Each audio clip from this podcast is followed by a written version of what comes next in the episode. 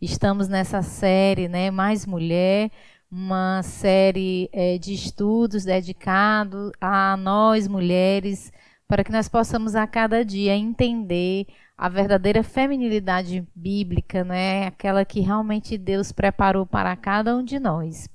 É, eu já gostaria que você tivesse aí no chat, já dando o seu olá, certo? E sinalizando se está tudo bem, se o som está chegando direitinho, se vocês estão escutando tudo direitinho, né?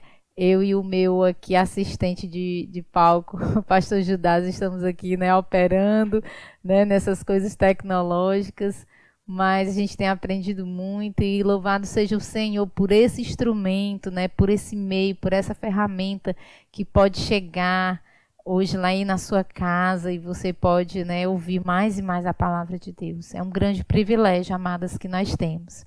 Então vamos orar, né? Esse aqui é o momento que nós vamos conversar com o Senhor, vamos pedir ao Senhor que esteja realmente é, falando aos nossos corações, nos dando essa iluminação que vem da palavra do Senhor e que hoje a live não é possa impactar a sua vida de forma que você possa entender o que Deus realmente diz sobre você, mulher. A palavra de Deus ela tem é, é, a promessa da redenção, a promessa realmente do Filho amado Jesus, de Gênesis e Apocalipse, tanto para homens e mulheres.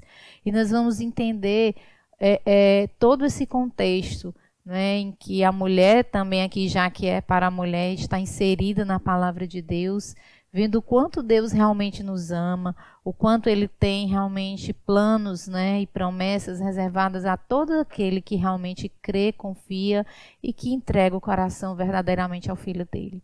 Vamos orar, vamos pedir que o Senhor realmente esteja conduzindo para que toda a glória seja do nosso Deus. Oremos.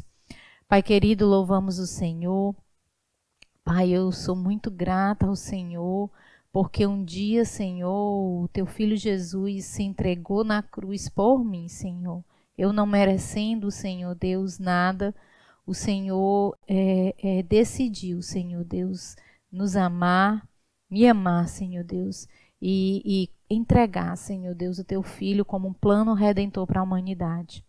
E hoje, Senhor, através da tua palavra, nós vamos ver, Senhor Deus, como realmente é o Senhor, em toda, em toda a história, Senhor Deus, da tua palavra, o Senhor sempre apontou para teu filho e usou mulheres dentro da tua palavra, Senhor Deus, também para cumprir esse plano.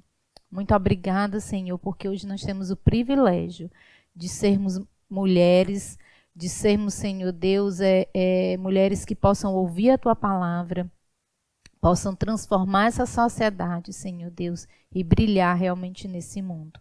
Por isso, Senhor, fala aos nossos corações, Senhor Deus, de forma assim poderosa, a começar em mim, Senhor. Que aqui, Senhor Deus, esse vaso de barro, Senhor Deus, seja é, quebrado para que toda excelência e toda glória seja do Senhor. Essa é a minha oração, Pai, em nome de Jesus. Amém. Amém, amadas?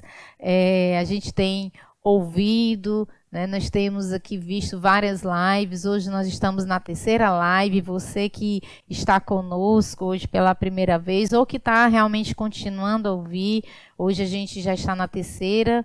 Ah, na, na, semana passada, a, a, irmã Raíza falou sobre os ídolos femininos, como esses ídolos eles estão né, é, é, ali envolvidos com, conosco durante o nosso dia a dia, a gente não percebe e nós estamos ali mergulhados e, e deixamos realmente de adorar verdadeiramente ao Senhor. Na primeira live, nós, nós estudamos um pouco sobre o que é, então, essa feminilidade bíblica, né, e um pouquinho das raiz, um, raízes históricas que envolve também o feminismo e o que realmente Deus deseja para nós como mulheres, né, para exercermos o nosso papel. É, nessa quinta, hoje, nós vamos falar um pouquinho sobre o que Deus, em Sua palavra, fala sobre nós, mulheres. Né? Nós temos muita, muita coisa hoje para estudar, a gente procurou resumir, mas de forma bem pontual, de forma prática, para que você possa entender um pouco, às vezes, textos muito, muito difíceis e até de uma leitura que, é, às vezes, que a gente não quer nem ler, a gente. Não, esse aqui eu não quero ler porque esse aqui é muito forte. e a gente vai entender um, um pouco do contexto. Aqui eu não sou teóloga, não é? Eu sou eu, eu, sou um eterno estudante da palavra de Deus e eu sempre digo, estou aqui para aprender, sou um eterno aprendiz, tá? E a gente vai estudar um pouquinho, ver alguns textos, algumas mulheres, né, que foram muito expressivas no, no Velho Testamento tá? Para ver o plano redentor do Senhor, que o Senhor as usou para isso também, né? Até a vinda do, do, do, seu filho Jesus. E na próxima live nós vamos ver esse contexto no Velho Testamento. Às vezes, gente, já ouvi muito, eu, vi, eu já ouvi dentro da igreja pessoas dizendo assim: Paulo era machista. Né? Paulo é sexista, né? Não, a Bíblia contém textos muito fortes, muito machistas. Será? Então, a, hoje a gente vai tentar esclarecer um pouco, e a minha oração é que o Espírito Santo realmente esclareça isso para você de forma assim, bem, é, é, é, digamos assim, de forma que você entenda né, e compreenda é, qual realmente né, o que Deus diz, o que a palavra do Senhor diz sobre mim, sobre você, mulher que está ouvindo não é, nessa noite. Então, hoje nós vamos, é, nós vamos ficar no Velho Testamento. E na próxima quinta, nós vamos para o Novo Testamento, porque é uma, como, é, como é um estudo bem mais amplo, a gente quer que você afixe mesmo, fixe o assunto que você tem interesse de estudar, interesse de, de é, é, conhecer as Escrituras, conhecer a palavra, tá bom? E aí depois, quando nós terminarmos essa parte sobre o que Deus diz para mulheres, a Raíza vai falar sobre é, como praticar essa feminilidade no dia a dia, no cotidiano. Você, mulher solteira, casada, como é que eu pratico essa feminilidade? Como é que eu pratico em casa, no trabalho? E na última live nós vamos ter uma surpresa, né? Algo assim que nós estamos preparando diferente, mas nós não vamos ainda divulgar, tá? Você vai ficar na curiosidade, mas vai ser algo que vai ser muito bom, né? Bem diferente. É, só vou dar só um spoiler, um encontro de gerações. Então segura aí que vai ser muito bom é, para encerrar realmente as nossas lives sobre mais mulher. Então Hoje nós vamos né, falar um pouco sobre o que Deus né, fala sobre a gente. E aí eu vou iniciar fazendo algumas perguntas e no decorrer né, da live a gente vai tentando responder de acordo com a palavra de Deus. Então, por que o tema? Como a gente já falou, muitas é, é, nós já ouvimos muitos discursos e por falta de conhecimento e de compreensão das escrituras sobre ah, esse texto aqui favorece mais o homem do que a mulher. Ah, quando a Bíblia fala, Paulo fala de submissão e do homem fala disso, fala do cabeça, ali ah, ah ali é realmente a, a Bíblia tem conteúdos machistas. Será? Então, afinal, o que a Bíblia fala sobre a mulher? Será que a Bíblia fala nesse né, nesse, nesse tom, né, nesse modo é, é, discriminatório? Algumas mulheres têm dúvidas sobre isso. Talvez você já teve dúvidas sobre isso. Deus discrimina a mulher? Será? Né? Será que Deus então discrimina a mulher? A Bíblia prega que o homem é superior à mulher. Né? Está lá escrito que o homem é superior à mulher. E o papel da mulher? É inferior ao do homem. Então, são palavras que a gente escuta no, num discurso, muitas vezes, de, de falta que a gente vê realmente uma falta de uma compreensão, de uma leitura da palavra de Deus. E assim, é, é, no meio acadêmico, no meio da escola, eu, eu, por exemplo, quando eu estudava é, no meu ensino médio, tinha um professor de história que toda vez que ele entrava na sala de aula, ele tinha que dar uma alfinetada. Ah, porque ó, Deus discrimina as mulheres. Ah, Paulo, Paulo era um homem machista. Eu sei que era que era uma falta de conhecimento que ele tinha, mas aquilo influenciava outras moças. Eu decidi no meu coração não discutir. No início eu queria né, ir lá combater. E eu digo, não, Senhor, tem coisas que a gente não precisa discutir, apenas nós precisamos responder a todo aquele que perguntar a esperança, né? A nossa esperança Então, qual é a esperança que tem realmente dentro da gente? Então, é, é, a gente vê isso muito, né, esse discurso ainda muito aflorado. Por quê? Porque as pessoas realmente não tinham conhecimento da palavra de Deus. E, por incrível que pareça, mulher, hum, eu já ouvi também isso dentro das igrejas. Dizer que há um discurso de discriminação, há um discurso de inferioridade e superioridade. E nós vamos ver que isso não é verdade. Né? A, a Bíblia é, é, não discrimina a mulher sobre hipótese alguma, ela conta fatos narrativos que aconteceu com o povo de Israel, né? e nós vamos ver já já o porquê. Certo? Então essas perguntas elas elas ficam no ar, não é? Mas a gente tem que voltar para o começo. Mais uma vez, nós temos que, como eu falei para vocês, durante as lives nós vamos repetir alguns pontos, porque nós precisamos dessa repetição. Não vai ser tudo, mas nós precisamos inculcar isso. Você precisa ter essas verdades dentro muito fortes, muito latentes, para que justamente você possa responder né, com segurança né, a todo aquele que questionar a razão da sua fé. Então, o verdadeiro começo, né, nós já falamos aqui, que Deus, né, em sua infinita é, é, sabedoria, né, Ele como o criador de todas as coisas, cria o homem ou a mulher, né, selados por Ele, nós recebemos isso, essa imagem de Deus, homem e mulher, né, selados realmente da imagem do Senhor, e o Senhor, então, né, é, faz toda a natureza, como nós já falamos aqui, faz o homem, ele dá realmente ao homem o mandato né, cultural de cuidar da terra, de cuidar do jardim, e ele nomeia os animais, e ele vê que não tem nenhum que lhe corresponda, ele não daria certo com o elefante, ele não daria certo com a girafa, e o Senhor, então, vê que não é bom que o homem esteja só, faz ele a sua companheira, não é? E aí ele tira, faz o homem cair naquele sono profundo e da costela de Adão, então forma a mulher, entrega e diz aqui, ele diz essa sim. Quer dizer, essa sim, essa dá certo. É a carne da minha carne os ossos dos meus ossos e vou chamar ela de mulher, né? E aí o Senhor então institui o casamento, né? E aquela cena realmente linda, né? De que o Senhor diz que o homem deixará a mãe e o pai, né? E, e, e, ambos se tornarão uma só carne.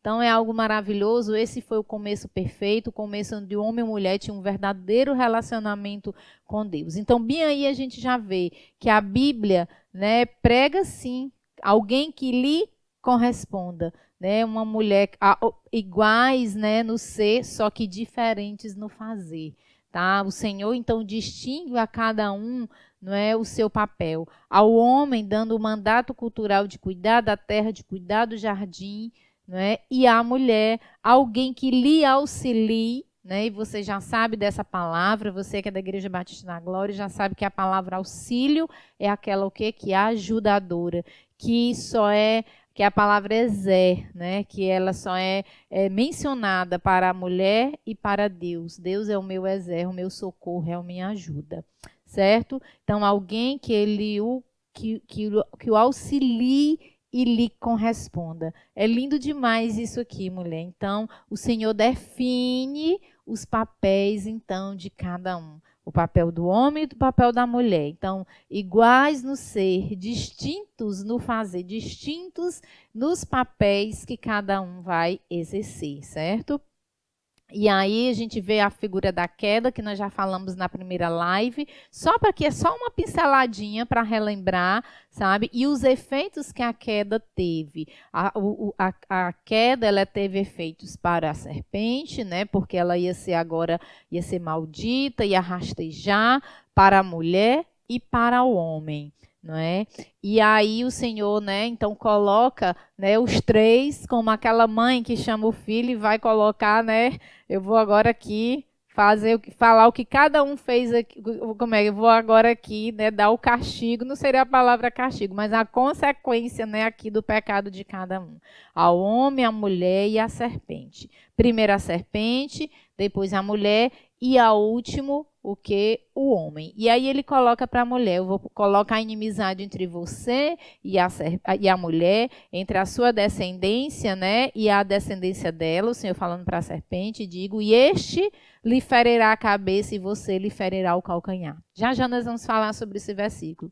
E disse a mulher: Vou multiplicar grandemente o teu sofrimento na gravidez, você vai dar filhos com sofrimento, seu desejo vai ser contra o do seu marido, né? E ele a dominará. Quer dizer, o desejo, né? Aquele desejo lá que levou realmente a mulher realmente a pecar, né? Naquele momento ali, onde ela foi enganada pela serpente, esse desejo encontrará um governo que resultará num relacionamento conflituoso.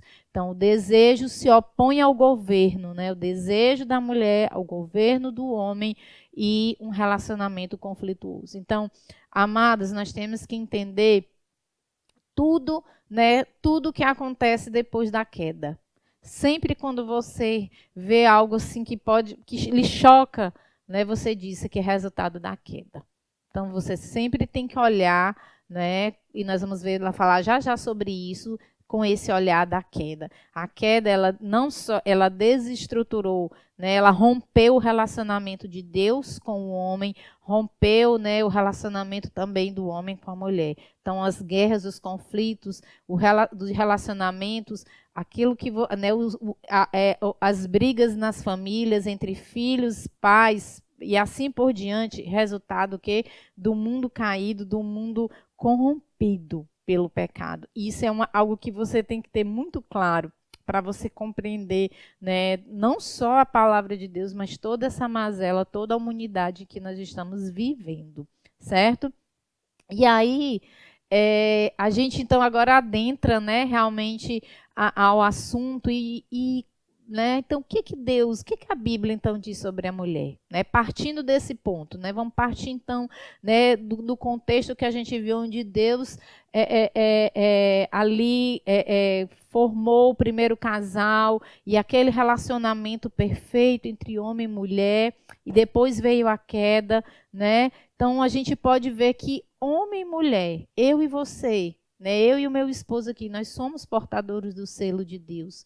Né? Como eu já falei, Deus nos criou a imagem e semelhança dele. Só que Deus distinguiu os nossos papéis.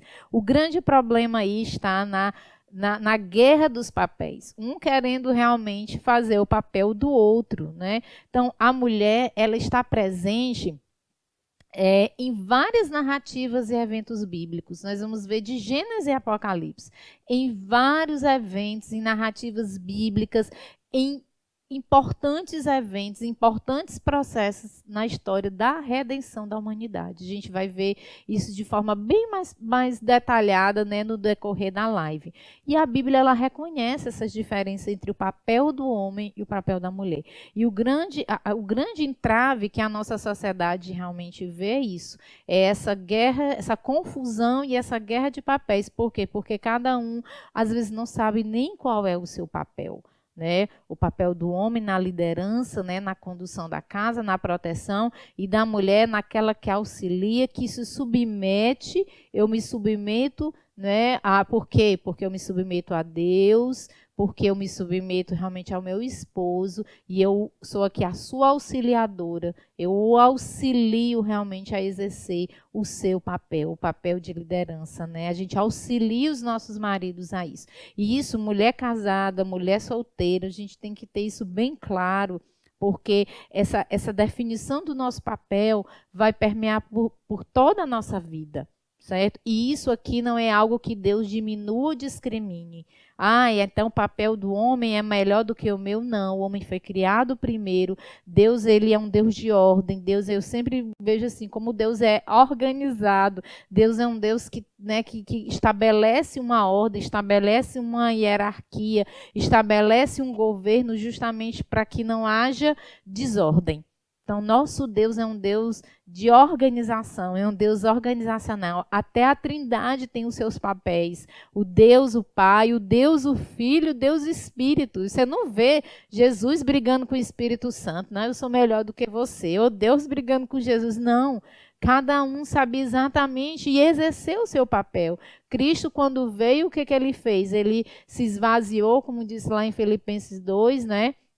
E se colocou nessa posição de homem e se foi obediente até a morte, e morte de cruz. Então, nosso exemplo é o Senhor Jesus. Então, você não vê nem na, não vê briga na Trindade, certo? E nós, enquanto seres humanos, né, homem e mulher, né, por causa do pecado, temos realmente essa é, o, o desejo quando encontra o governo começa então é, essas, essa, essa briga e essas, e essas diferenças, né, e essas mazelas relacionadas, né, aos relacionamentos aí entre homem e mulher que permeia toda a sociedade. Nós vimos na primeira live que surge então filosofias, surge é, é então o que é, perspectivas erradas certo? Totalmente contrárias à palavra de Deus. Então, é, eu, eu e você, mulher, nós temos um papel importante. Deus tem um plano especial na nossa vida. Seja, fel seja feliz por ser mulher. Né? Seja feliz por ser mulher. Tá? E a gente até colocou né, no final, na live, né, na primeira live, isso, quando nós sabemos do nosso papel e sabemos que o, o fato de Deus ter me criado como mulher é algo muito maravilhoso, eu vou exercer essa feminilidade bíblica com, com muito mais prazer para glorificar ao Senhor. Então a Bíblia diz muito sobre as mulheres, né? Então, a mulher, ela é destacada, né? A gente vê aí na, né, agora nesse slide, com honra especial, sim, né? No seu papel na família e na igreja, certo?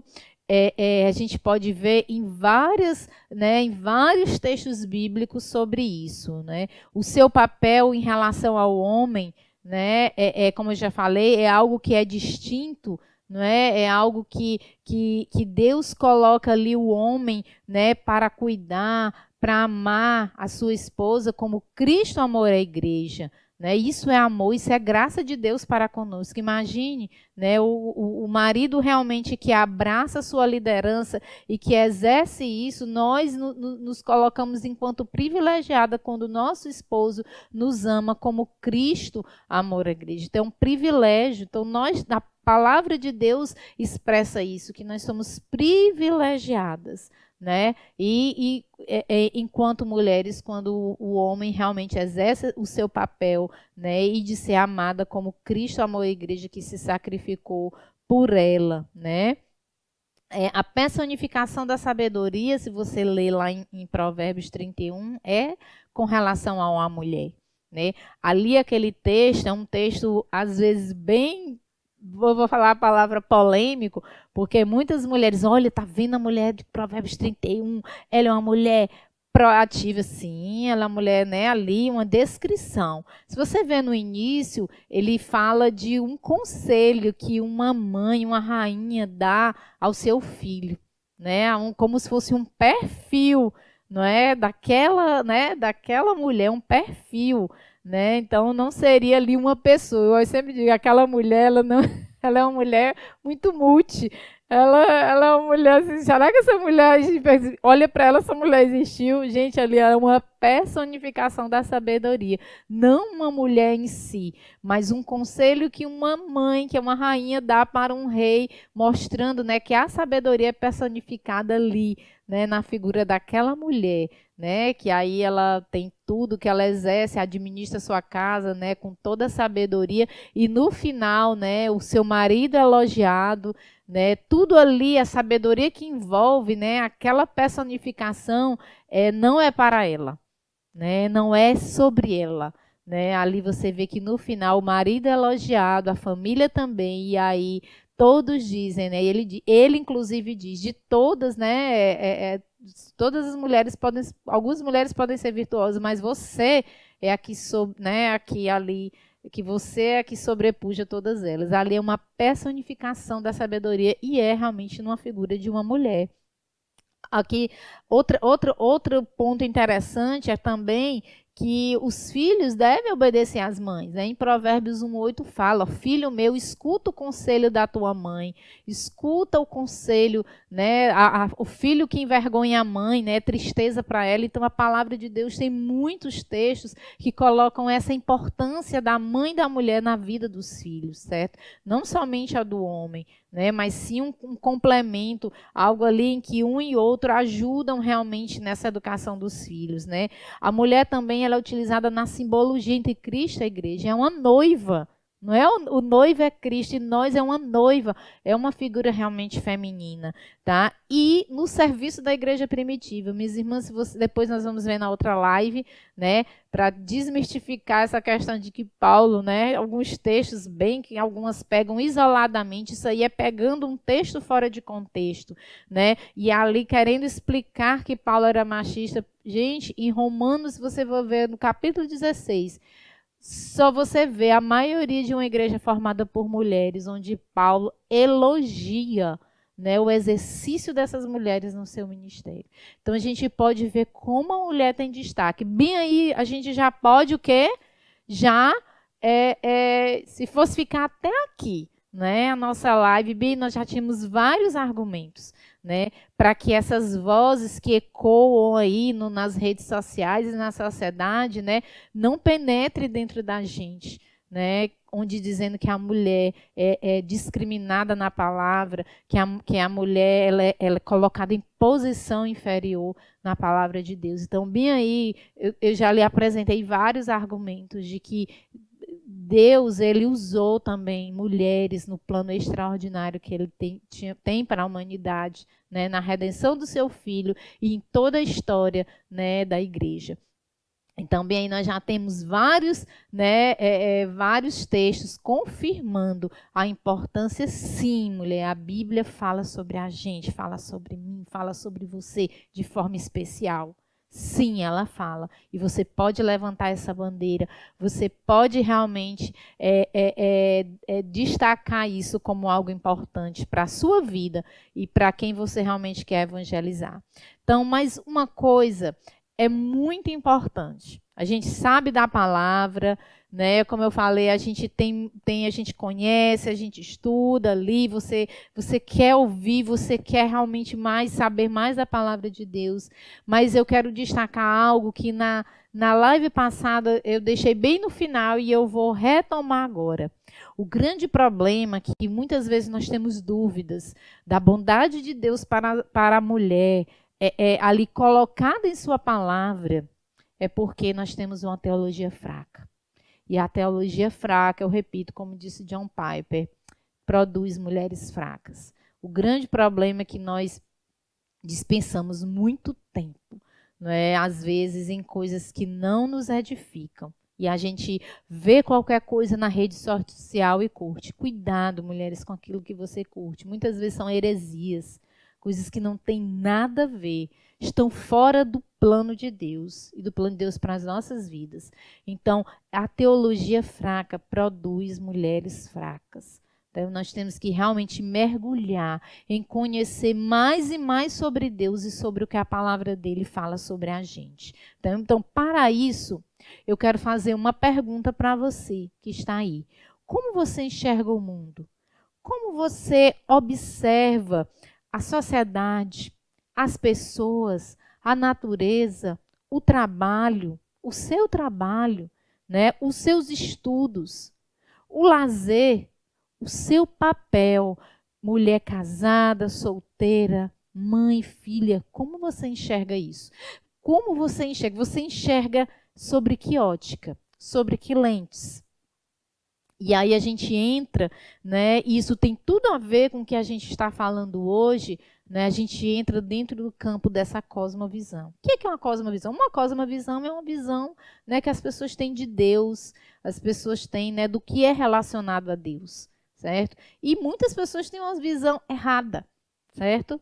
E essa visão errada muitas vezes vai passando, sabe o quê? De geração a geração, sabe? Ah, eu sou uma, eu, minha filha, eu fui uma mulher explorada, então não se deixe explorar Um exemplo aqui. E isso vai se passando de geração em geração. Não estou falando aqui que a mulher deve ser explorada, não. Estou falando que é uma visão, muitas vezes, que nós adquirimos, sabe, da vida, da família, certo? E essa visão, ela pode estar contrária à nossa escritura. A, a, a escritura. E essa visão, certo, precisa ser confrontada. É como um óculos. Você está vendo aqui? Se eu tirar o meu óculos, gente, eu digo que com toda certeza eu não enxergo, ó, a aqui o que? A 10, 20, 30, nem sei, 30 metros aqui. 30 metros? um metro eu não enxergo, gente. Eu tirei o óculos, eu tô vendo tudo embaçado. É assim a visão que o mundo e a sociedade têm acerca da mulher do papel dela, uma visão distorcida.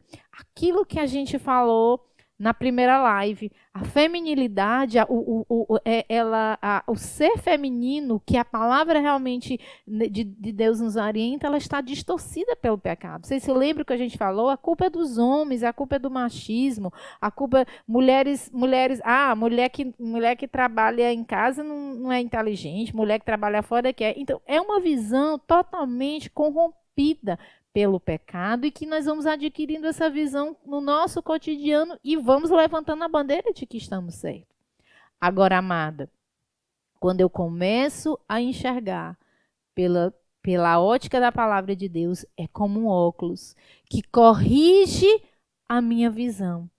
E eu começo então a ter agora uma visão, uma cosmovisão cristã, uma cosmovisão da aquilo realmente que a Bíblia fala de Cristo. Eu começo a enxergar com os olhos de Cristo. Não, e não das convicções humanas, e não daquilo que a filosofia, tá certo? O espiritualismo diz, mas aquilo que a palavra diz, daquilo que a palavra diz acerca de Jesus, do que ele é, né, para mim e para você enquanto mulher. Então, quando eu coloco óculos, olha aí a imagem, a minha visão é o quê? Então, a visão é restaurada. E essa visão ela é restaurada como eu com, com, começo a entender e estudar a Bíblia. Então, eu adquiro essa cosmovisão quando eu começo a compreender o que a palavra de Deus diz. Então, quando você começa a entender e estudar a Bíblia, vendo o que, o que representou aquele texto ali na, naquela época, ali daquela história daquela mulher, da, daquela, da, daquelas mulheres que viviam naquele momento né? Então eu começo a entender, a compreender, certo? E posso trazer uma aplicação para a minha vida, mas o lá é o lá. E o aqui também. E o lá e aqui, vocês estão entendendo? Eu trago. E começa então a minha visão começa a ser limpa. Eu começo a enxergar como Jesus Cristo enxerga. Como Jesus, como você enxerga então? Como você vê a natureza? Como você vê as relações entre as pessoas? Como você vê a relação entre seu pai e sua mãe? Como é que você vê a sua, a sua posição como filha? Como você vê, amada, a sua posição como mulher? Eu preciso começar a enxergar pelas lentes da palavra de Deus, colocar o óculos da palavra de Deus. E aí, você então começa a ter essa cosmovisão cristã e ela é interessante, ela tem os seus pilares.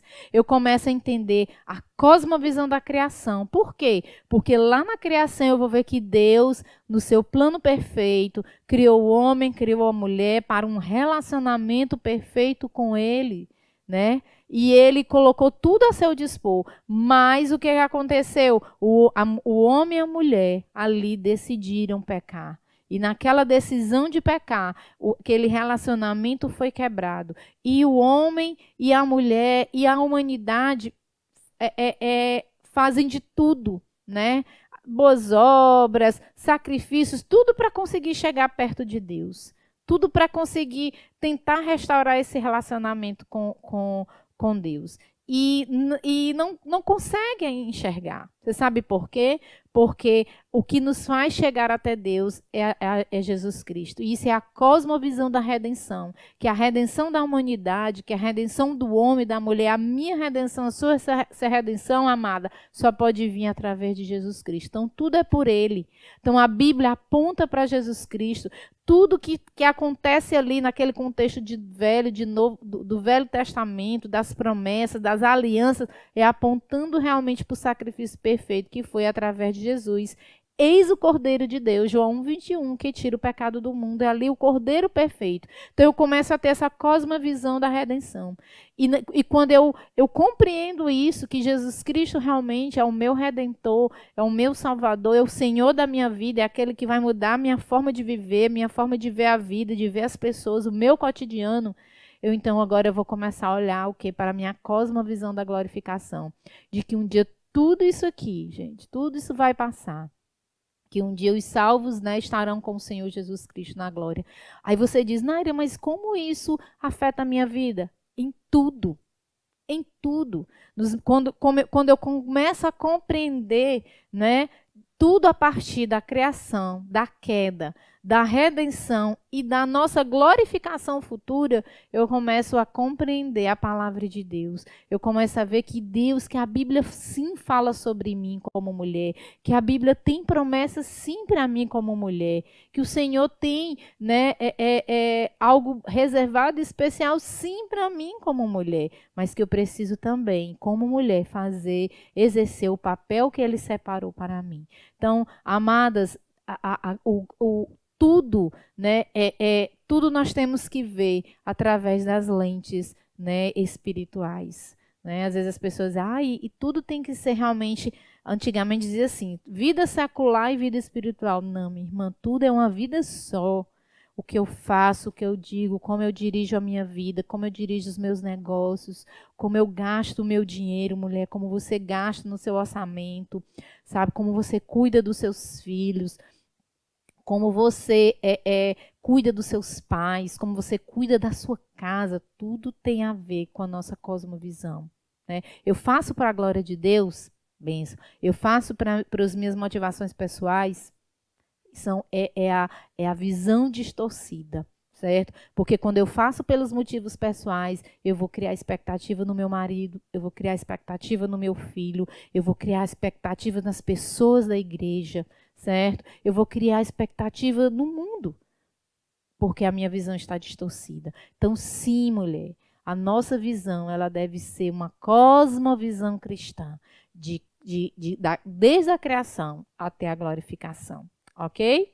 Então, quando eu começo então a estudar a palavra e esse óculos, né, começa então a me dar uma visão difer diferente, uma visão límpida né, do que Deus realmente fala sobre a mulher, eu começo então a compreender a palavra de Deus. Como é que eu compreendo então a palavra de Deus? Eu preciso entender, né, o contexto histórico, cultural de cada passagem, de cada livro escrito na palavra de Deus. Gente, é, é, o nascimento de religiões e de divisões em igrejas, sabe de, por onde vem? De textos mal interpretados, né? Textos ali isolados, né? Que as pessoas pegam aquele texto e dali faz uma religião e dali faz um, um, uma, enfim, e assim vai, certo? Então eu preciso compreender o contexto cultural em que a palavra de Deus foi escrito, observando o vocabulário da época, as palavras, né? Aí vem to...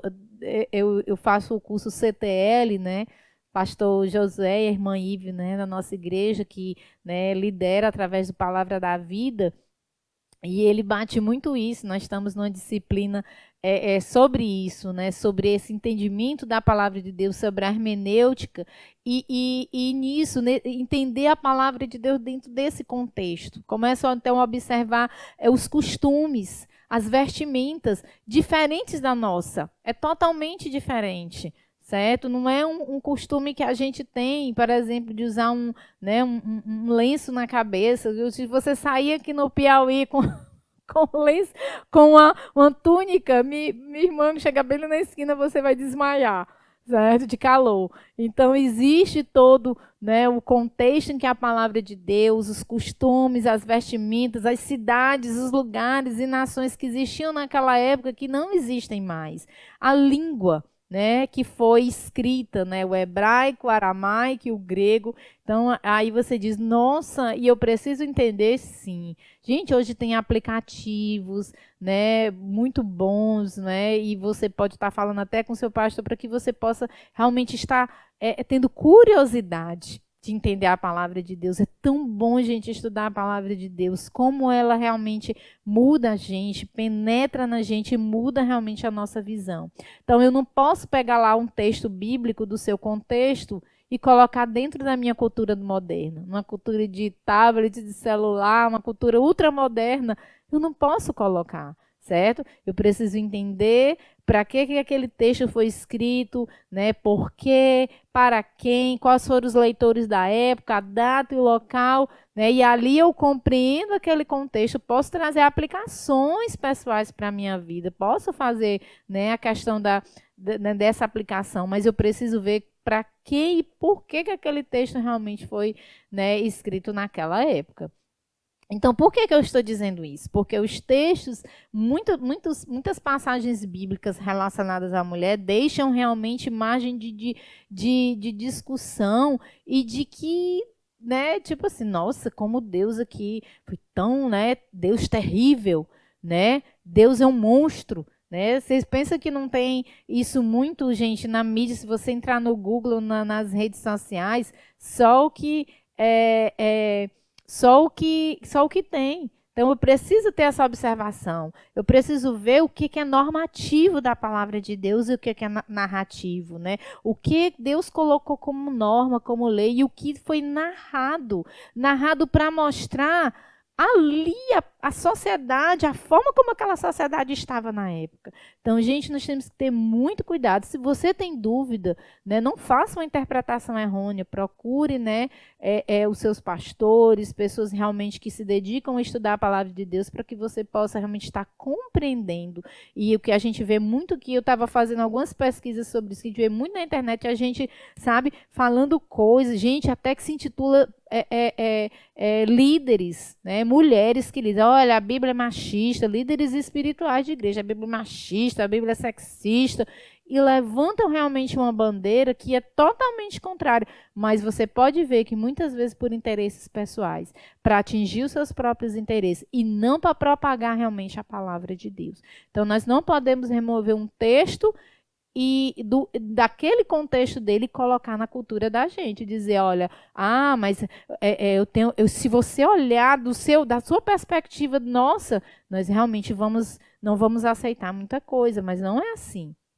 Então, o que é que eu quero dizer com isso? Quando se fala da mulher, né, na Bíblia, a vida social né, e religiosa da mulher no Antigo Testamento nunca foi deixada em segundo plano, o que muitos, né, às vezes levantam realmente a bandeira.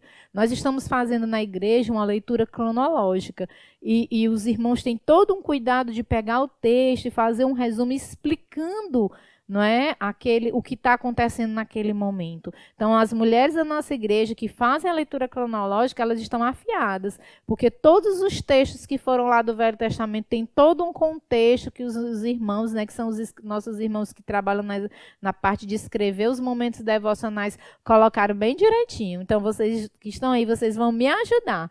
Então, se você vê lá em Neemias 8, a mulher participava das festas e adorações coletivas de Israel, junto com a família as famílias, os filhos, as filhas, e elas participavam, elas não ficavam excluídas destes momentos né, das festas realmente religiosas. Ela também era responsável por ensinar os filhos, não só a figura paterna. O homem tem o seu papel, não é, realmente de ensino. Mas a mulher também tem. E a mulher auxilia realmente o seu marido na, na, educação dos seus filhos. Como lá fala em Provérbios: Filho meu, não esqueça do conselho da tua mãe. Então, o conselho, sim, é um conselho importante, como é o conselho de uma mãe.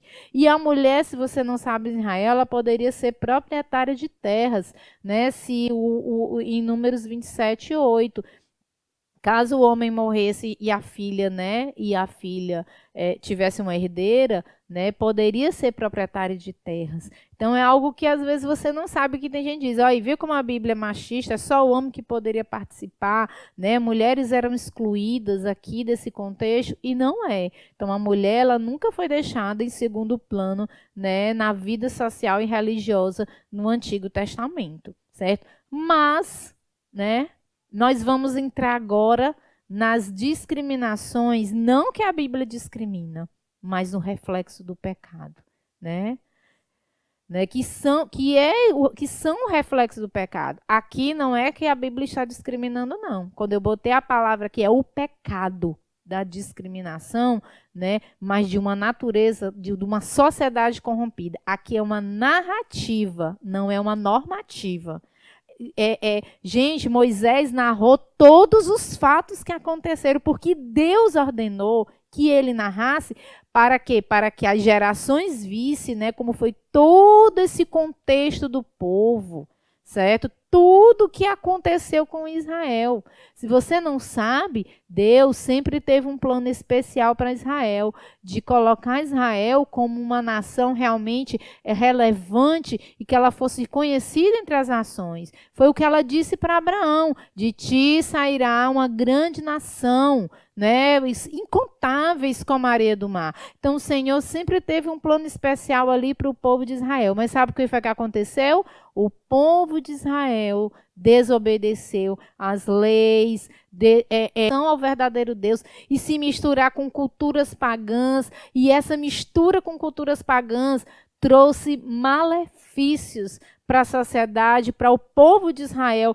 inclusive para atos pecaminosos que eram altamente, é, é, como é que eu posso dizer, é, eram condenados pelo Senhor. Tá? E o Senhor tratou com Israel. Foi o que, é que o Senhor fez com Israel? Man, levou para o cativeiro, né? É, é, é, para o cativeiro, e ali eles sofreram no cativeiro, certo? E, e, a gente vê toda a história, né? Deus tratando, e um dia, né, nesse momento agora, nessa era da igreja, não está tratando, mas um dia tratará diretamente com Israel. Então, quando você olha ali para o contexto do Antigo Testamento, você vê um povo que, que decidiu desobedecer às leis do Senhor, viver da forma que queria viver, é discriminando sim ali enquanto povo, narrativas que não era que Deus, que, que aí é o que eu vejo, ah, tá na Bíblia aqui, porque ó, Deus concordou com isso. Não, ali é uma narração, não algo normativo, onde é narrado realmente, infelizmente, às vezes textos fortes para nós mulheres como oleiro, mas mostrando a degradação e a depravação do povo e a depravação de Israel. Então, o que eu falo aqui, Israel se misturou com o quê? Com culturas pagãs da época, com culturas que ó, matavam criança, com prostituição em templos, né, com culto a deuses, né, deuses falsos, tá certo? E entrou realmente numa verdadeira depravação moral e espiritual. Então não era o plano de Deus para isso, mas isso tinha que ser narrado até para que, que, que, que as gerações vissem né? E, e vissem realmente o que aconteceu, certo? E o que leva, gente, o que leva o pecado. O pecado leva, mulher, eu e você, se nós não tomarmos cuidado a fazer coisas que a gente nem imagina. Muitas vezes você olha, ai, mas o povo fez isso, é, mas eu e você, se não tomarmos cuidado, se não tivermos realmente todo dia ali nos policiando, olhando para a palavra de Deus, pedindo realmente ao Senhor misericórdia, se confrontando com a palavra, nós podemos fazer práticas pecaminosas que o povo fazia, né? Então as, as religiões pagãs, gente, elas eram maiores incentivadoras da desvalorização da mulher. Nas, religi nas religiões pagãs, a mulher não tinha valor. Você vê, pode ver nesses filmes, esses filmes de época, né? Como mostra realmente é, é, é, é prostituição em templos, mulheres sendo realmente violentadas, né? Porque era uma cultura realmente das religiões pagãs da época. Aqui essa imagem aqui que tem aqui no, no né, no seu no seu é, aqui na, na live aqui é do de Baal ou de Moloque, né? Que era um deus que, que sacrificava crianças. Israel estava fazendo isso, gente, pegando os filhos e sacrificando seus filhos a deuses falsos. E essa mistura né, levou realmente essa discriminação, esse reflexo do pecado né, que foi atingido pelo povo de Israel. Aí em Levíticos 20, né, do versículo 2, 3, de diga aos israelitas, qualquer israelita ou estrangeiro residente em Israel que entregar um dos filhos a Moloque terá que ser executado. E, as, e aí outro em números, assim juntou-se à adoração a Baal-Peor. Baal-Peor, Baal era um, né, um, um deus falso, né, ali uns falsos deuses, né, pagãos, Mas Baal Peor era um deus da sensualidade, um deus da sexualidade, um deus relacionado à prostituição. E Israel estava se juntando à adoração dessas práticas que o Senhor não é, aprovava. E a ira do Senhor se acendeu contra Israel. Então a gente vê é, é, é reflexos, né, essa, essa, discriminação como reflexo do pecado. Então, alguns textos e narrativas bíblicas, gente, muitas vezes são difíceis, não é, tenebrosos para lermos sobre a nossa perspectiva humana. Então, se nós formos ler nossa perspectiva moderna, humana, né, dentro aqui que a gente vê, a gente vai se chocar com muita coisa realmente que eu disse, poxa, né? Mas, não é como eu falei, reflexo do, do mundo caído,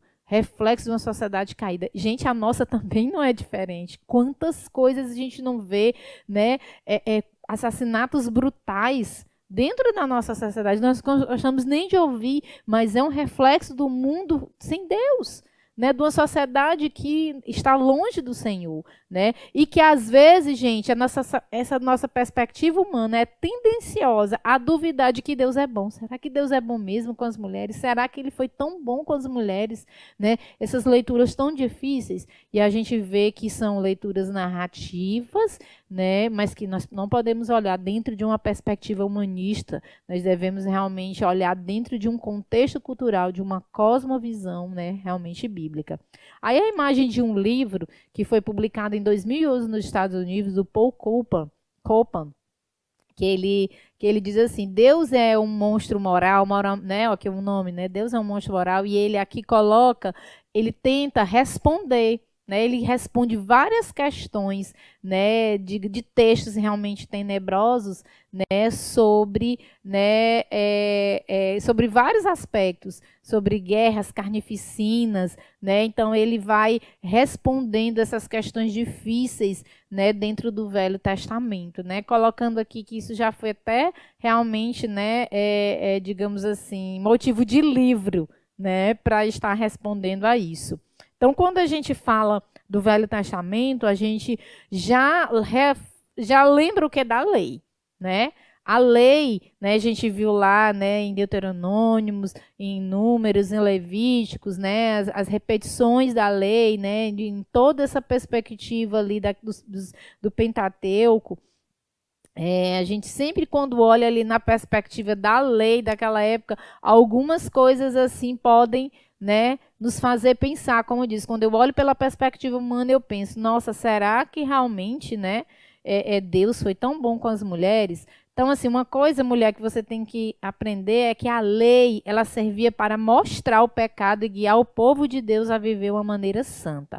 O povo, gente, estava vivendo num deserto, né, ali por muito tempo onde eles viveram e as leis precisavam ser estabelecidas.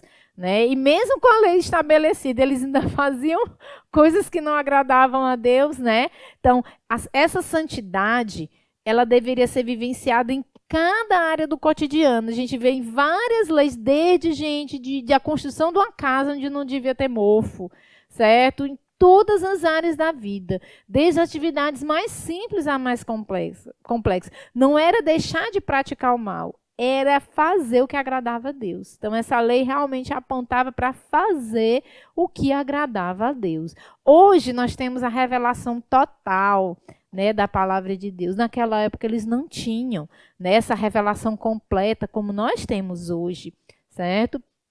E a lei realmente veio para mostrar o que é o pecado e as pessoas serem guiadas para viverem de uma maneira santa. Aí, quando você faz uma leitura isolada da lei, você diz: ah, a lei só beneficiou os homens, só beneficiava os homens. Será? Então, a gente não pode olhar para aquela época com as perspectivas legais que a gente tem hoje do nosso Código de Constituição, do Código da Lei Maria da Penha. A gente não pode olhar realmente com aquela perspectiva, porque o sistema, né, o sistema patriarcado, ali as relações familiares estavam totalmente né, distorcidos pelo pecado. Né? Então eu coloquei um quadro bem para vocês de alguns aspectos da lei, não são todos, né, para que vocês possam ver como não é assim como as pessoas, como algumas, né, algumas mais entusiastas, né, dizem, ah, Deus é, a, a Bíblia é machista, né, e a gente vai ver aqui alguns reflexos do pecado, como diz, a lei, né,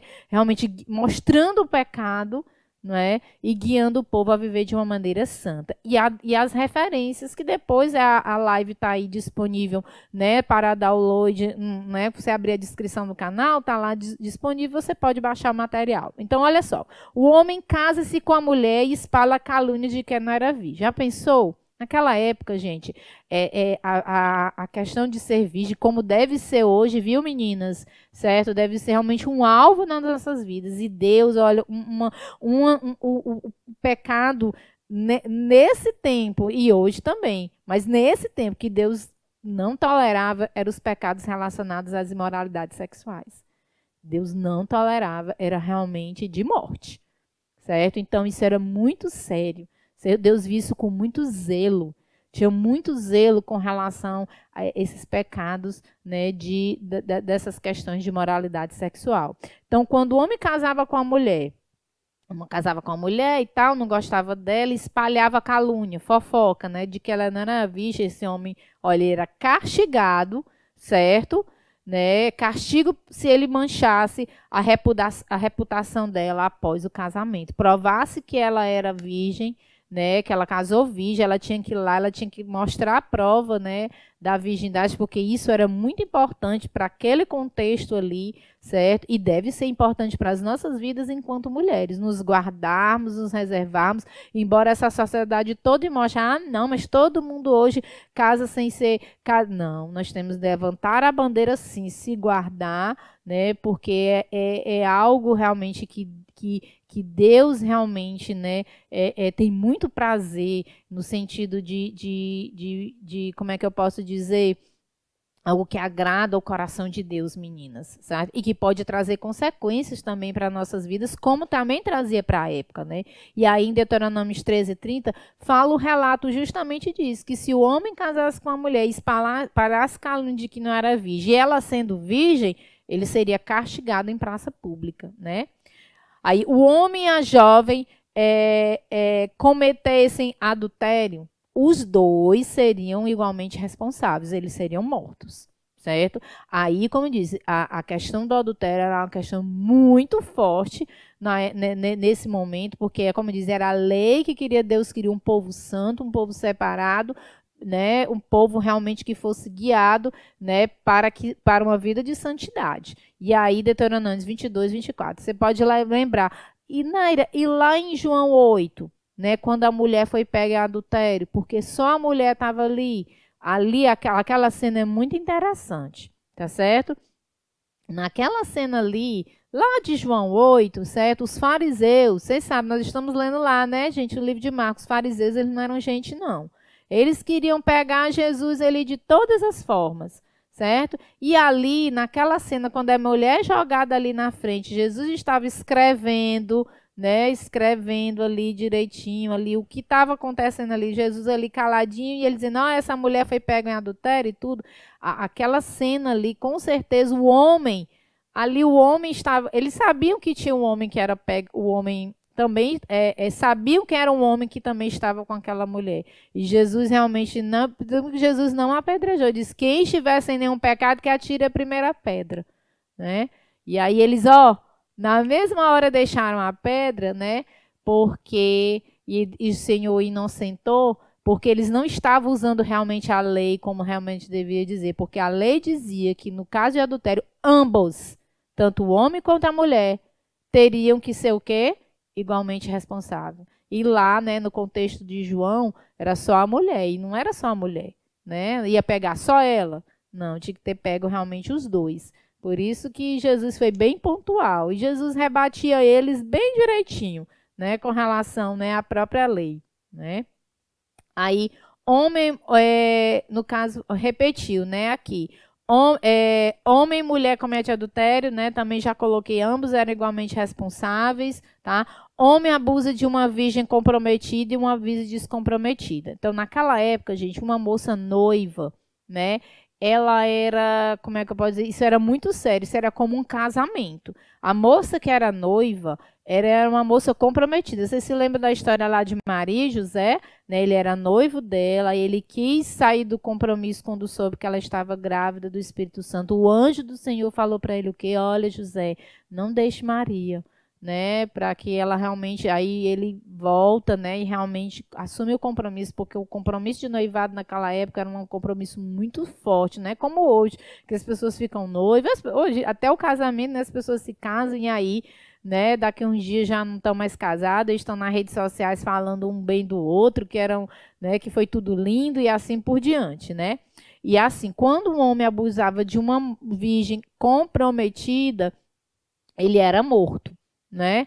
Por quê? Porque né, dentro daquele contexto ali do, do, do, do, do, do Novo Testamento, a mulher, e aí ele faz uma distinção. Né, ele fala a, a, distinção da mulher no campo, onde ela não podia gritar, não tinha quem ninguém que pudesse acudi-la, né? E aí esse homem teria que ser morto, esse abusador né, morto imediatamente. Já se fosse, né, digamos assim, uma, uma, uma moça descomprometida, ele deveria pagar a família, casar com ela e nunca mais poderia se divorciar. E você pode dizer, poxa, Naira, mas aí não seria um castigo para essa moça? Ela foi, tipo, abusada pelo homem e aí ela teria que casar, ele teria que pagar, fazer o dote da família, casar com ela e não divorciar. O problema, gente, é que na, nessa época, uma moça que fosse desonrada e não casasse, não tinha futuro para ela. Então, ela é, no caso, é, essa lei é para que esse homem, né, já que ele fez isso, ele pudesse ter a responsabilidade de cuidar dela. Certo? Então, é, só que alguns, alguns teólogos falam que, o, que a palavra lá é pagará, como se assim, que ele poderá pagar. No sentido assim, digamos, é, que ele poderia só pagar a família e a mulher, é, digamos assim, poderia ficar livre para casar ou não. Mas a maioria, o consenso é de que, como a, a moça desonrada, né, virgem, nenhum homem mais poderia, queria, né, naquela época, não queria ficar com ela, essa pessoa que fez isso com ela teria que pagar o dote à família, casar com ela e nunca poderia se divorciar com ela e cuidar dela, se responsabilizar para a vida dela, porque ela desonrada, ela não poderia nunca mais, né, que constitui uma família. E naquela época, a gente era muito forte para a mulher ter uma família, ter filhos, propagar o nome realmente do, do, do, esposo era um sinal realmente de, de prosperidade, né? Mesmo nesse contexto aqui muito né, difícil às vezes a gente entender. Mas é como eu já falei para vocês, é o contexto realmente em que, né, é, é, é, é, em que a sociedade daquela época realmente estava totalmente corrompida. Né? Agora, uma coisa muito interessante, banalização do, do, do divórcio por qualquer motivo, né? Foi até pregado, né, já na nossa igreja, né, na, na série Marcos, né? Então, as, o homem é, é, divorciava da mulher por qualquer motivo, aí ela casava com outro, divorciava também por qualquer motivo. A mulher queimava o, o, o feijão, o homem entregava ela. Já pensou? Meu pai, se fosse por, tanto feijão que eu queimei, eu já estava frita, né? E essa lei de Deuteronômio 24:1 protege a mulher, né? Que é que o quê? Que se o marido desse o divórcio, ele não poderia simplesmente pegar a mulher de volta, porque sabe o que acontecia? Ele dava a carta de divórcio, aí ela casava com outro, aí depois ele queria a mulher de volta, né? Então a mulher ficava sendo como um objeto e a lei foi muito clara, não. Não, não é assim não. Né? Não pode realmente simplesmente é, pegou de volta, deixou ela por qualquer motivo e, né, e vai querer ela de volta de jeito nenhum. Então, Deuteronômio 24.1 explica isso também bem direitinho. Mostrando aqui, gente, o quanto, às vezes, a gente não lê direitinho o contexto e vê que só o homem é privilegiado não vê também o contexto da sociedade da época, certo? Aí vamos continuar, que ainda tem muita coisa, né? Dar já me dizendo o tempo aí, tá certo? já foi uma hora? Eita, gente, já foi uma hora, mas eu vou, eu vou, eu vou resumir, certo? Então, outro texto, sim, também que você pode ficar né, é, é, pensativa era sobre as mulheres que eram tomadas como escravas. Né? Então, o que, que acontecia? Quando Israel guerreava né, com, as, com as nações vizinhas, o Senhor, olha o que o Senhor disse: um de vocês poderá ver uma mulher bonita. Então não é uma normativa.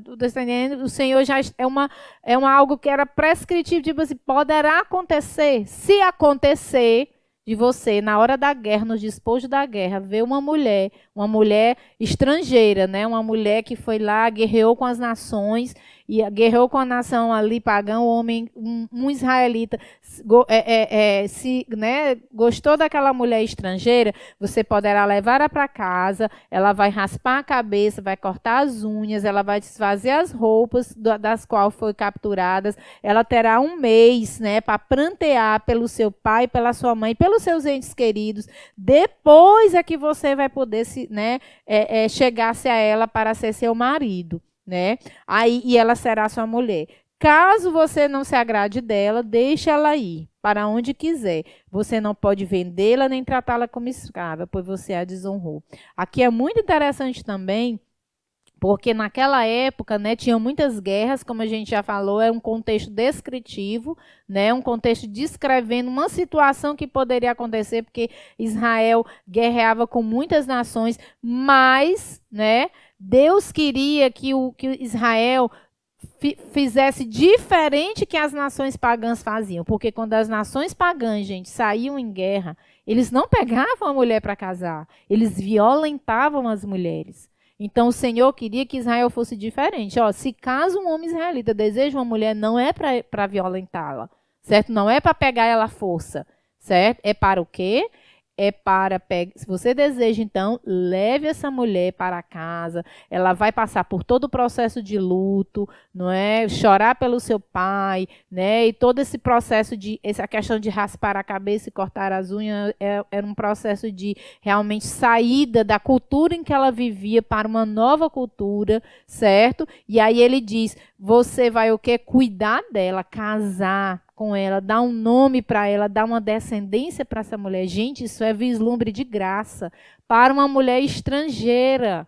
Aqui eu estou falando de uma mulher de uma nação pagã.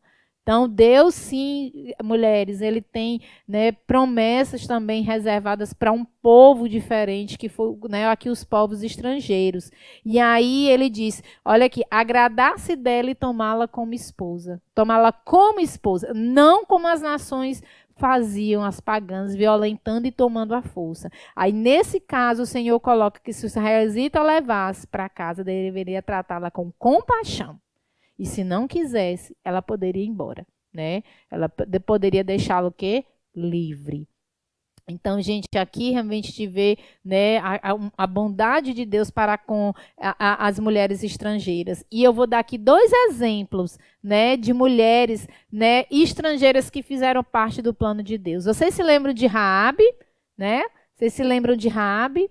estrangeira, né, de Jericó, que o povo de Deus estava ali se preparando, Josué se preparando para guerrear contra Jericó, e aí aquela mulher, né, realmente pela fé né, no Deus de Israel, porque ela já falava, né, do Deus de Israel, motivou ela a ajudar os espias, né, ali e fugirem da perseguição, e ela foi poupada, né? Aquela mulher foi poupada, toda a cidade de Jericó ali foi exterminada, e aquela mulher e sua família ali, né, foi poupada, está lá em, em Josué capítulo 2. E Ruth, né? A gente viu uma série de Ruth, mulher estrangeira, de Moab, né? cidade em que o, né, o sogro dela, né, Ameleque, foi fugindo da fome que estava em Belém, né? e após a morte do sogro, do cunhado, né? enfim, da família, do marido, ela decidiu seguir Noemi para Belém. E lá, né, Ruth então conhece a Boaz. E olha que, que coisa maravilhosa. Mulheres estrangeiras que pela fé fizeram parte da redenção, né, de Deus para a humanidade através de Jesus. Por quê? Raabe e Ruth estão presentes na genealogia de Jesus, né? Raabe gerou Salmão, Salmão gerou Boaz, Boaz que casou com Ruth, que gerou Obed, que gerou Jessé, que gerou Davi, e aí o nosso Jesus que veio da raiz de Davi. Gente, é maravilhoso demais. O nosso Deus é maravilhoso demais. E Raabe na galeria da fé. Então, sim, gente, até para a mulher estrangeira, né, para que ela pudesse conhecer a Deus, conhecer realmente o Deus verdadeiro, o Senhor Deus tinha vislumbre de graça para essas mulheres como teve para mim, para você. Amém?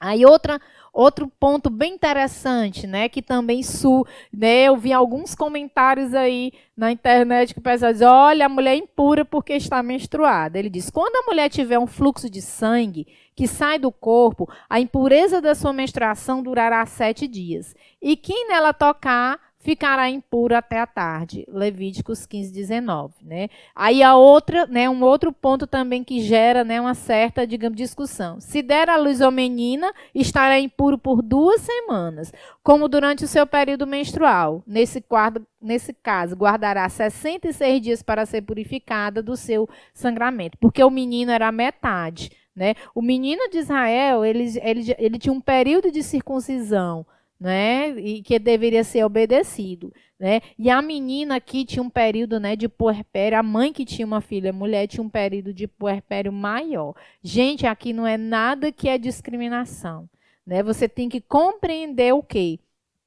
Quando fala de sangue, né, aqui no caso da menstruação, é, o sangue na, na, palavra de Deus e no Velho Testamento era algo muito forte. Né? Os sacrifícios né, que envolviam purificação ali de pecados tinham muitas coisas envoltas com sangue. Então, sangue não é uma coisa que é um sangue, não. Sangue ali para Deus naquele momento era algo muito forte.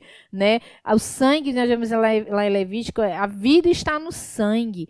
Né? Então a gente quando vê a, a, a, tudo que se refere a sangue se refere a sacrifício, né? A impureza ela afasta a santidade.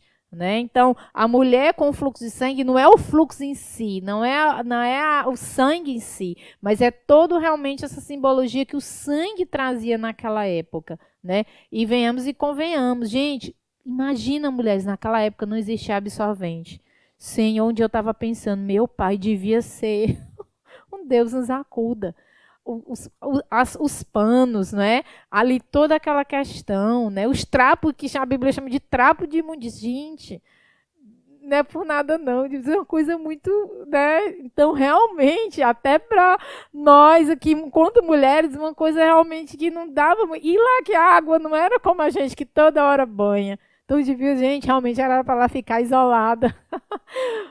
né, até ela se tornar pura. Mas o que, a gente tava querendo, o que eu estou querendo dizer para vocês é que há um, todo um contexto, porque o sangue realmente é algo muito forte, algo que para Deus é algo muito. tinha muita representatividade. Né? E a questão da menina, né, nós vamos ver bem aí, é, ela, ela é, da menina tinha também a questão de alguns mitos que nós vamos ver já já. Então, o Levíticos, a gente lê essa parte, essa lê a parte do sangue como um contexto de cerimonial de purificação. Realmente não era para estar de qualquer jeito, andar de qualquer jeito, estar na presença do Senhor. E Deus mostra ali para o povo o que é puro, o que é impuro. Não é só a questão de proteção da saúde. Isso aí, isso era natural, que Deus realmente queria um povo especial, um povo particular, mas mostrar o que, que para ele era puro, o que, que para ele é puro. E sangue e sêmen eram símbolos de impureza tanto o sangue da mulher como o sêmen do homem, porque a vida de toda a carne é o seu sangue. Então, o sangue tem realmente uma, tinha uma representatividade muito forte ali na, naquela época do Antigo Testamento. Então, o puerpério da mulher que tivesse uma menina, ele poderia, alguns teólogos fazem algumas explicações. As meninas, não sei se já teve meninas, meninas às vezes, quando elas nascem, elas podem sair um corrimentozinho discreto né, no, no, no, vaginal, que é resultado de um excesso de hormônios maternos. Então, por isso que essa menina, nesse puerpério dessa menina, essa mulher devia estar mais isolada um pouquinho, né, do que do se fosse de um menino, né. A, outra é, digamos assim, outra explicação poderia ser que as meninas elas eram usadas em rituais é, pagãos em templos cananeus. Então, por isso que elas deveriam ser excluídas por mais tempo, para que elas não fossem utilizadas em rituais pagãos. Como eu falei, é, é, é, sacrifício a Moloque, certo? Então, a mulher tinha essa simbologia. E também há uma crença que o puerpério da menina é muito mais prolongado que os meninos. Eu não me lembro, mas você que teve uma menina e um menino e lembra, pode também ter uma certa, né, uma, digamos assim, uma certa é, é, ligação com relação a isso. O que nós estamos aqui querendo dizer em tudo é que era o padrão de santidade de Deus. Né? Não, era, não é um, um fator discriminatório, mas um Deus que realmente é um Deus santo. Certo, gente? Então, nós vamos agora entrar na parte mais tenebrosa da nossa live, né? Eu espero que vocês estejam compreendendo direitinho o que a gente está querendo dizer. Então, nós vamos fazer alguns três relatos, né? Nós já estamos já seguindo no final da nossa live, né? Dos períodos mais tenebrosos e sombrios da história de Israel que está descrito em Juízes. Então, Juízes, gente, é a história de ciclo de pecado. O povo fazia o que era reto e o povo pecado. O povo pecava e assim ia. O povo, né, Deus ia lá, né, dava realmente ali, né, uma disciplina no povo, o povo se voltava e o povo pecava de novo. Então eram os ciclos realmente que Israel passava e é considerado o período mais sombrio da história de Israel, porque os relatos de juízes realmente eram muito fortes. Então os pecados descritos ali, gente, comprova a maldade humana. Muitas vezes a gente acha se o mundo é lindo, o mundo é maravilhoso. Gente, o mundo é mau. Né? Nossa natureza é má, é pecaminosa, inclinada para o pecado. E ali, é, é, não só ali como hoje, mostra a rebeldia, a maldade, esse, esse espiral descendente, até que ponto realmente o homem chega. Então, lá em, no livro de Juízes, você vê uma descrição drástica né, da, de como os homens e mulheres se tratavam, desde Sansão e Dalila até né, os, os, fatos que nós vamos narrar um pouco, né, mas nós vamos escolhemos os mais assim, os que são mais fortes, né, uma demonstração de como Israel estava longe de Deus. Lá em Juízes, duas vezes esse versículo é repetido. Naquela época não havia rei em Israel, cada um fazia o que lhe parecia certo. Cada um fazia do jeito que achava, porque estavam totalmente longe de Deus. E uma, uma, uma, um, um dos fatos que eu quero deixar aqui é a história de Débora, né, que muitas vezes é mal interpretado. Né, por entusiastas, mulheres mais entusiastas, né, tal, Débora, líder, certo? Vamos ver realmente o contexto histórico em que Débora estava inserido. Lá em Gênesis 4, eu fiz, vou fazer aqui um resumo, né? Diz que os israelitas faziam tudo o que o Senhor reprovava. E o Senhor entregou então os israelitas na mão de Jabim, rei de Canaã. Lembra dos cananeus, templos cananeus, templos pagãos? Justamente. E o comandante do seu exército, que era Cisera, ou alguns falam Cícera, né? Eu acho que é Cisera, né? Mas tudo bem. Né? Os israelitas então clamavam ao Senhor. E Débora, uma profetisa, mulher de Lapidote, ela, ela, né, ela legislava nessa época, olha essa época em que os israelitas faziam tudo que né, o Senhor reprovava. Tá certo? Então ela chega para Baroque e diz: Olha, o Senhor Deus lhe ordena né? Reúna os homens, vá até de Naftali, vá ao Monte Tabor, né? E vá para você destruir realmente, realmente o comandante Cisera. Baraque disse: se, so, se você for comigo, eu irei. Mas se, se não for, não irei. Respondeu Débora: tudo bem, eu vou com você. Mas sabe que por causa do seu modo de agir, olha lá, todo mundo fazia o que era o quê? Correto aos seus olhos né? A honra do Senhor não será sua, porque o Senhor entregará Ciséras na mão de uma mulher, que foi Jael, certo? Então a gente tem que ver na história de, de Débora, nesse período, era um período tenebroso, um período realmente de reflexos do pecado, certo, mulheres? E o que a gente vê na vida dessa mulher não foi a grandeza de uma mulher. Porque as pessoas dizem, olha como Débora, gente, a grandeza de Deus, né? como Deus ali, mesmo num tempo em que as pessoas faziam tudo que era errado aos olhos do Senhor. O Senhor teve a graça e a misericórdia de usar aquela mulher num período tão sombrio. Então, se atente para esse detalhe, não é? Porque às vezes a gente não vê o contexto de Débora. Ah, a juíza Débora, a líder Débora, viu?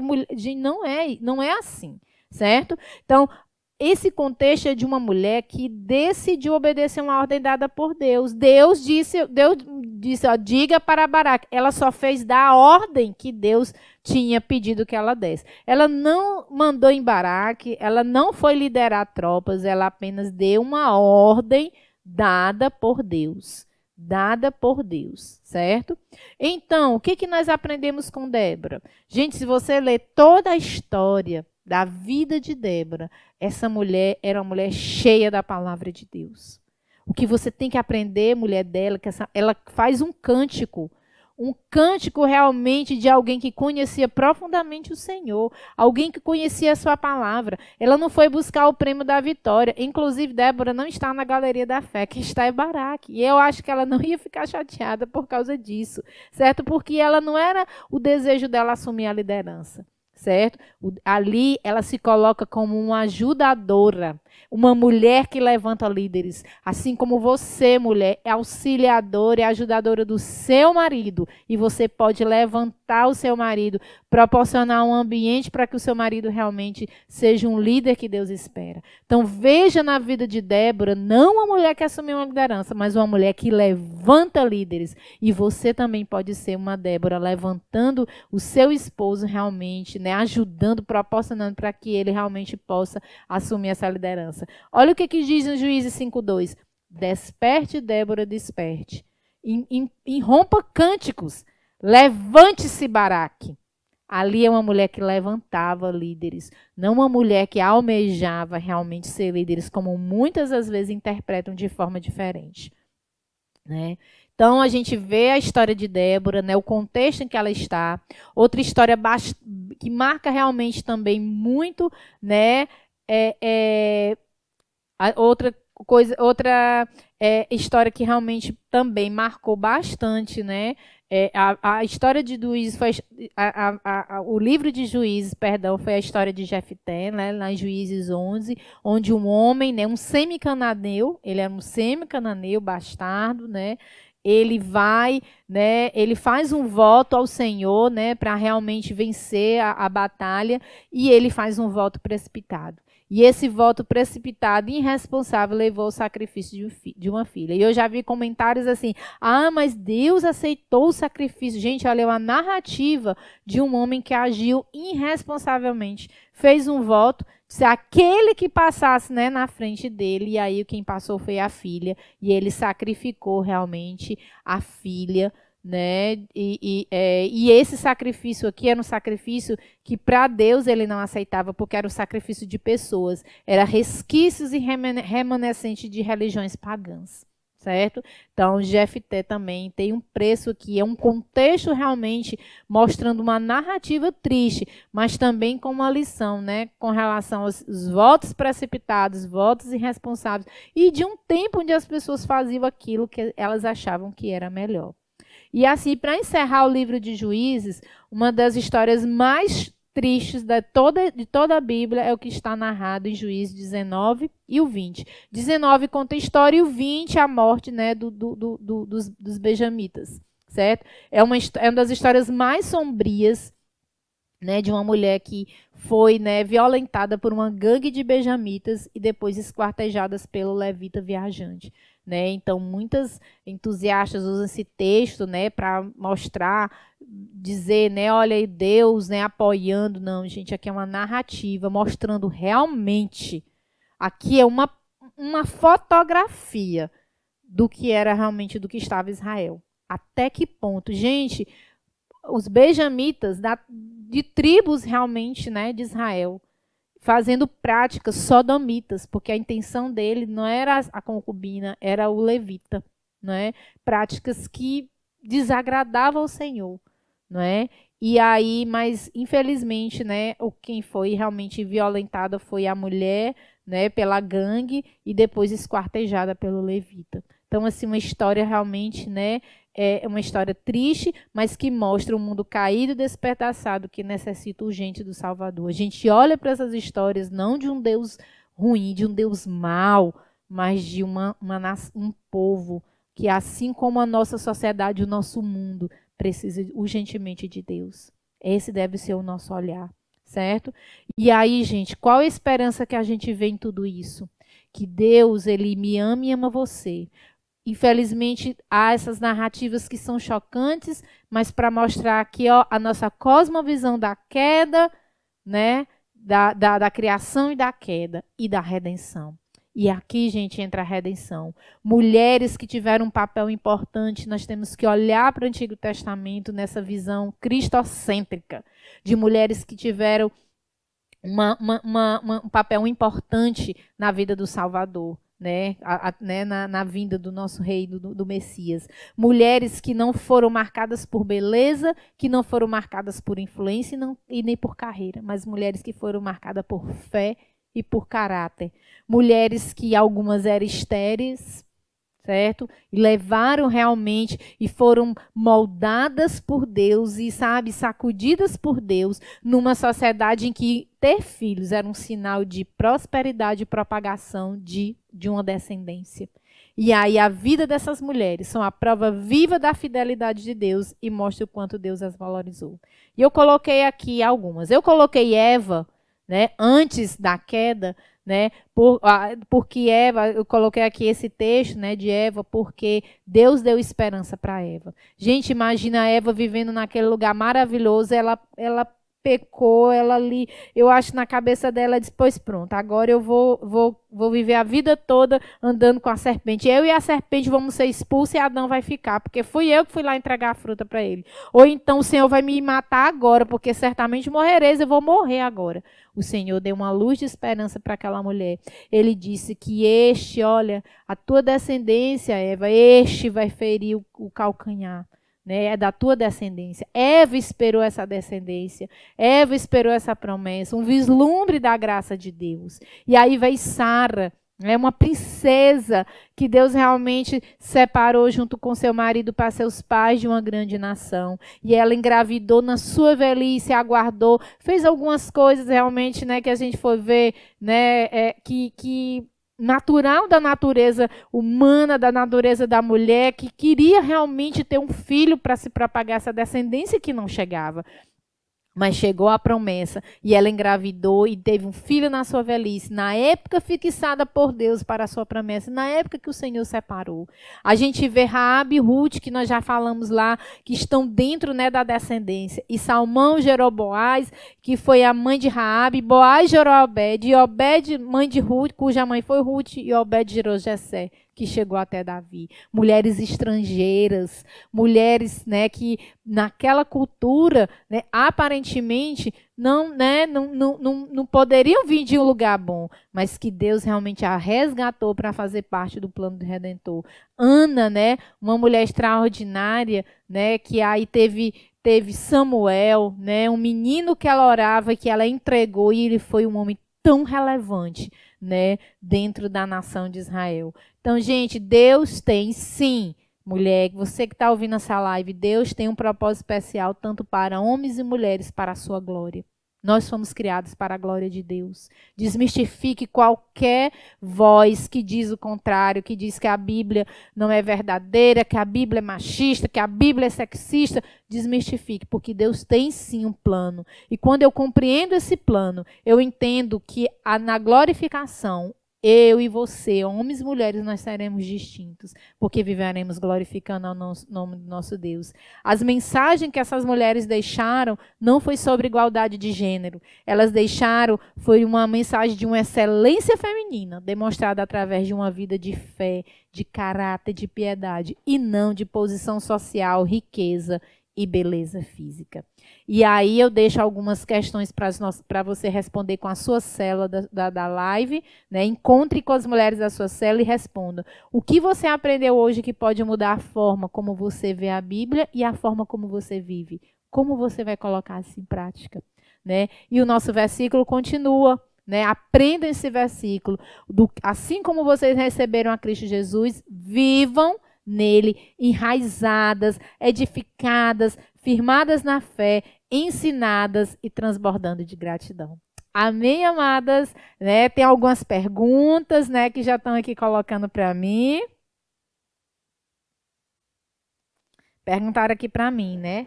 Mas se a mulher não era para liderar, porque Débora foi juíza, e como faço para saber se um texto é normativo ou normativo e por que isso é tão importante, né? Ou narrativo, né? É, é, como foi a pergunta se a mulher não era para liderar porque Débora foi juíza, né? É, como eu falei, a época em que o povo de Deus estava inserido na, na, nos juízes, as pessoas buscavam, não buscavam fazer o que Deus realmente é, é queriam para a vida delas. Elas faziam o que elas queriam naquela época, o que realmente estava realmente né, dentro dos seus conceitos. Então, não é que ela, ela não era para liderar, mas ela surgiu num contexto onde os homens, onde os homens realmente não é, ocuparam ali o seu lugar né, de, de, de liderar e de legislar o povo certo, gente?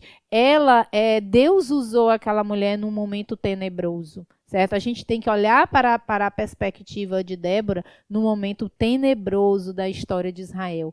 E ali você vê que ela não saiu em liderança da, da é, como é que diz, do ela não saiu em liderança do exército. Ela levantou Baraque, né? Infelizmente, né? É, é, ele disse: você vai, você vai vencer o, o, o, né, o comandante, né? O, o, o exército de Jabim, mas quem vai é, quem vai é, sair, quem vai vencer realmente matar Cisera será uma mulher. E para aquilo era muito humilhante naquela época. O que eu quero dizer é que o contexto que Israel estava não era um contexto adequado. Não, é? não era um contexto, né? Uma mulher que surge ali, não porque era uma expoente de uma liderança, mas é porque o mundo de Israel estava totalmente distante, né, do que Deus realmente tinha, onde o homem realmente teria que tomar essa posição, essa postura. Justamente. É, como eu faço para saber se um texto é narrativo ou se um texto normativo? Por que isso é tão importante, né? As narrativas, gente, ela conta as histórias, né, do que aconteceu, né? Então eu sugiro que você faça, né, aí os cursos do CTL também para lhe ajudar. Então ele vai narrar, né? Você vai ver o livro, o porquê, certo? E as normas você vai ver Deus diz. Quando você fala assim, Deus falou e Deus mandou, né? E Deus disse para fazer isso, aí você vê realmente como algo que normativo, né? Como algo que Deus coloca como uma ordem dada. Isso é importante porque eu vou distinguir justamente esses textos aqui. Por exemplo, você vê um texto aqui desse da juíza, da, da mulher, é, da mulher que foi violentada pela, pela tribo de, de, de Benjamim, né? pela gangue de Benjamim. Se você olha como um texto normativo, você vai dizer, poxa, quer dizer que então Deus disse que isso ia acontecer? Não, ali é uma descrição, uma narração de uma, uma história triste, né? mas que Deus não está dizendo para fazer aquilo. Então, onde, deu, onde realmente palavras, né, que tem palavras de ordem, palavras imperativas, palavras que, né, que me dizem o que fazer, eu entendo aquilo como algo que é o que normativo. E a, e a narração é a descrição dos fatos. E aconteceu nos tempos, né, disso, disso, disso. Então você está vendo que é uma narração, né, da, da, de todo o texto. É importante também que você, né, veja toda a língua, todo, né, tudo que está, né, é, é, digamos, a escrita da época, todo aquele contexto cultural que a gente falou também no início, né? E façam o CTL também, né? E aí você vai, é, vai tirar bastantes dúvidas, tá certo? Então, afinal, né, o que a Bíblia, né, fala sobre você, mulher? Então, eu queria deixar essa pergunta. Deus discrimina a mulher? Né? A Bíblia prega que o homem é superior a, a, a Bíblia prega que o homem é superior à mulher. O papel da mulher é inferior ao homem? Eu quero lhe dizer para você que não.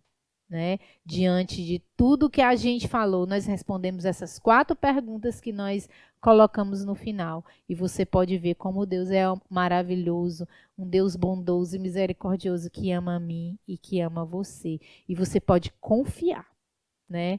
Na palavra de Deus. Na próxima live nós vamos falar do Novo Testamento. E aí nós vamos para um contexto onde tem Jesus, onde tem a igreja, o apóstolo Paulo, e também a gente vai procurar compreender muitos textos, né, para que você possa realmente praticar a sua feminilidade a partir da palavra de Deus. Amém. Que Deus abençoe a vida de vocês. Foi maravilhoso e espero que Deus esteja né, conduzindo você, mulher, para uma feminilidade que agrada a Ele. Amém.